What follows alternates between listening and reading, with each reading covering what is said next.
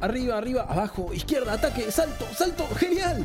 Desbloqueaste la sección videojuegos en Spin-off Radio.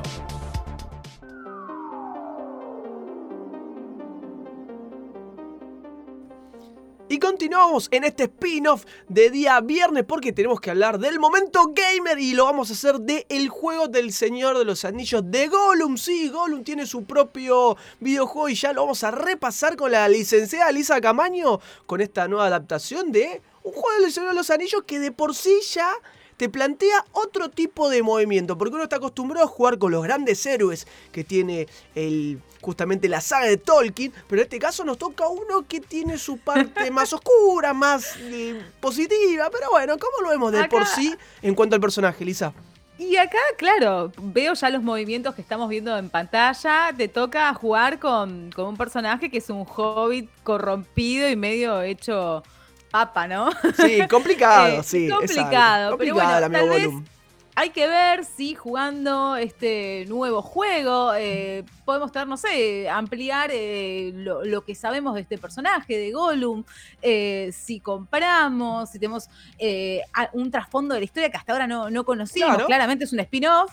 Así que bueno, bancamos a los que se la juegan con un spin-off obvio, ver otra cara de Gollum, ¿no? Otra Porque cara de Gollum, tal vez parte del juego quiere mostrar esa ambivalencia, ese ida vuelta, ese vuelta entre el bien y el mal que tiene esta nueva adaptación de el clásico de Tolkien, que claramente se nota mucho, ¿no? La diferencia entre lo, oscuro y lo claro, el bien y el mal, que es muy notoria esa diferencia por, la, por la idea de Tolkien en cada uno de los libros que ya claramente todos conocemos, pero en este caso es un juego que tiene a un protagonista que tanto como decíamos antes no es del agrado general o de los grandes héroes que tiene el Señor de los Anillos, pero por lo menos tiene una idea, una forma, una paleta de colores que a mí me gusta, por ejemplo, que no es tanto basado en lo real, en los actores en sí que dieron vida a estas magníficas historias que hizo Tolkien hace mucho tiempo, pero que tiene estos lindos escenarios que vamos a recorrer de la Edad Media.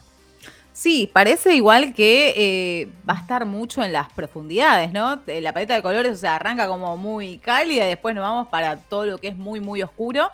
Y nada, parece interesante las imágenes que estamos viendo. Este juego creo que estaba para salir en 2021 y bueno, pasaron, cosas. pasaron cosas. Pasaron cosas, En, el medio. Eh, pero ahora estaría llegando el 25 de mayo, ya dentro de muy poquito. Nada, casi nada. También, Lisa, lo que ocurre lamentablemente y últimamente en lo que es las diferentes empresas desarrolladoras de videojuegos es que nunca llegan con el tiempo justo, o sea, llegan con el tiempo justo para presentar a su juego o directamente retrasan el lanzamiento o llega con un lanzamiento que tiene un parche para corregir muchísimos de los errores, con lo cual que se retrase o no, bueno, puede ser, tal vez la pandemia jugó una mala pasada en ese entonces, ¿no? Puede ser que haya tenido esta o alguno de estas series de problemas este juego de Gollum, que como estamos viendo en pantalla, justamente en, el, Canal C y también en la Roca Pop, para quienes nos están escuchando, es un juego que se trata más del sigilo, de cómo Gollum entra, se, se escabulle en diferentes cuestiones, diferentes ámbitos, diferentes momentos, y encontrar la vuelta desde ese lado de aventura gráfica a esta nueva adaptación que tenemos de un, de una, de un juego sobre el Señor de los Anillos, ¿no? Claro, porque acá no, la verdad que no, no, tengo ni idea del juego en, concretamente, pero las habilidades de Gollum para la lucha son prácticamente nulas. Claro, complicadas. Full, full sigilo. Eh, pero bueno, tiene, tiene sus cosas interesantes. La verdad es que, eh, ¿este en qué plataforma lo, encontramos? ¿En PlayStation 4 y 5? En PlayStation 4 y 5, en Xbox también, pero lo que eso es un buen punto bien que decías Liz, porque lo que a mí como consumidor, como jugador, me da a ver si cierta cosa, es que nunca terminan, ¿no? Estos juegos que son para ambos, ambas generaciones de consolas, nunca terminan de decidirse para cuál lado está. Porque si tenés que ser readaptable para poder correr, como se dice en la jerga, en lo que es la parte de computadoras y demás, un juego para la anterior generación, tal vez no aprovecha todo el potencial que tiene la nueva, ¿no? Claro. Con la parte gráfica, de jugabilidad, y a veces deja un poco que desear, te deja una sensación extraña o agridulce. Para los que tienen Play 5, para los que tienen la nueva generación, ah, obviamente. Claro, el que tiene 4 está chocho, porque puede continuar consumiendo estos juegos. Y el que juega por Steam, creo que también. Claro, sí, sí, obvio. El tema, bueno, el, Steam puede jugar un poco con eh, los requisitos que necesita. Tal vez bajar un poco los gráficos para que se pueda ver, que corra bien el juego, pero el que es de consola no tiene esa posibilidad. Y ahí tal vez merma un poco ese rendimiento, esa calidad gráfica que puede potenciar muchísimo las últimas generaciones de consola como la PlayStation 5. ¿Y qué onda? ¿Es un juego esperado? No, no tiene el mismo fandom, por ejemplo, de los que estaban esperando el Harry, Potter. No, claro. no, ¿sabes por qué? Porque no es un personaje que vos me decís o me mm. comentas, un juego de Aragón. Y claro me siento, un juego de Legolas, que, o un juego de las diferentes em, razas o, seres que hay en el Señor de los Anillos, que hay un montón que ya salieron juegos de estrategia, que son hiper conocidos. Ahora, de Gollum, tal vez en lo que no es el nicho en sí del Señor de los Anillos, cueste como encontrar la vuelta, ¿no? Para que sea atractivo de por sí. Sí, pero bueno, ojalá que sea una grata sorpresa. La verdad es que lo vamos a descubrir dentro de muy poquito, 25 de mayo. Eh, así que bueno, tendremos el veredicto en cuanto, en una semana. Sí, claramente porque va a estar Spinoff justamente haciendo la review de este juego del Señor de los Anillos de Gollum, que dice el creador en teoría lees que tenés como 20 horas de juego para desarrollarlo con calma, porque a veces hay muchas quejas que los juegos son muy cortos para el precio que tienen también, porque estos juegos salen entre 60, 70 y 80 dólares. Ah, ya. Digo, cuestan un montón. Y para que sea corto, lo termines muy rápidamente, siempre está la crítica fuerte de los diferentes gamers que dicen, no, mirá, me parece que me tenés que dar algo más por todo lo que estoy pagando, que ya de por sí eso es la billetera cada uno, ¿no? Sí, sí. Pero bueno, 20 horitas, ¿qué son? ¿Cuántas películas? Tenemos por lo menos 10 películas. Sí, sí, tenés para rato. sí. Si está bueno el juego, la verdad que se amortiza el gasto. Mira, te voy a contar algo. A ver, a ver qué te parece. Vas a tener la lengua, la lengua élfica como un DLC pago en este juego de Gollum. Un DLC es un contenido extra después de lo que es el juego. ¿Me entendés?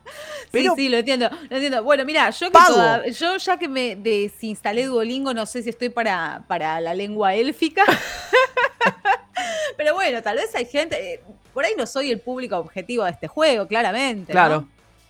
E, el tema es que, bueno, ahí es donde yo me remito también, porque si es tanto para el nicho de quienes no tienen por ahí una relación tan directa con el Señor de los Anillos, que a mí me encanta, me gusta, pero no sé si consumiría este tipo de juego, ¿no? No sé si, si tengo tres para elegir. Tenemos, sí. Eh, tenemos un montón, el de Fórmula 1, o sea, hay varios pesos pesados dando vuelta. Entonces, eh, a la hora de, elegir dónde poner la platita, y bueno, tiene que tener como un atractivo también interesante, ¿no? Para que digas, bueno, voy con el de Gollum. Por ejemplo, este, a ver, ahora vamos a ver. Este Gandalf, ¿lo bancás si es Gandalf? Que entendemos que sí.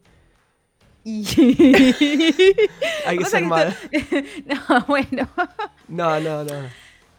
Hay que verlo. No sé. Hay, que, verlo, hay que jugarlo. Em, de nuevo, yo por ahí no soy el público objetivo de este juego. Pero pará, vos, eh, vos, contamos antes fuera del aire que en lo que es el sigilo tuviste la oportunidad de probar el de Last of Us, que dijiste, bueno. Sí, sí, bueno, pero claro, pero ahí también teníamos un personaje que era muchísimo más activo, tenías una especie de John Wick post-apocalíptico dándole a los zombies. Acá... Em, eh, mi curiosidad es eso, ¿qué habilidades vamos a tener con Gollum, ¿Eh? además del sigilo?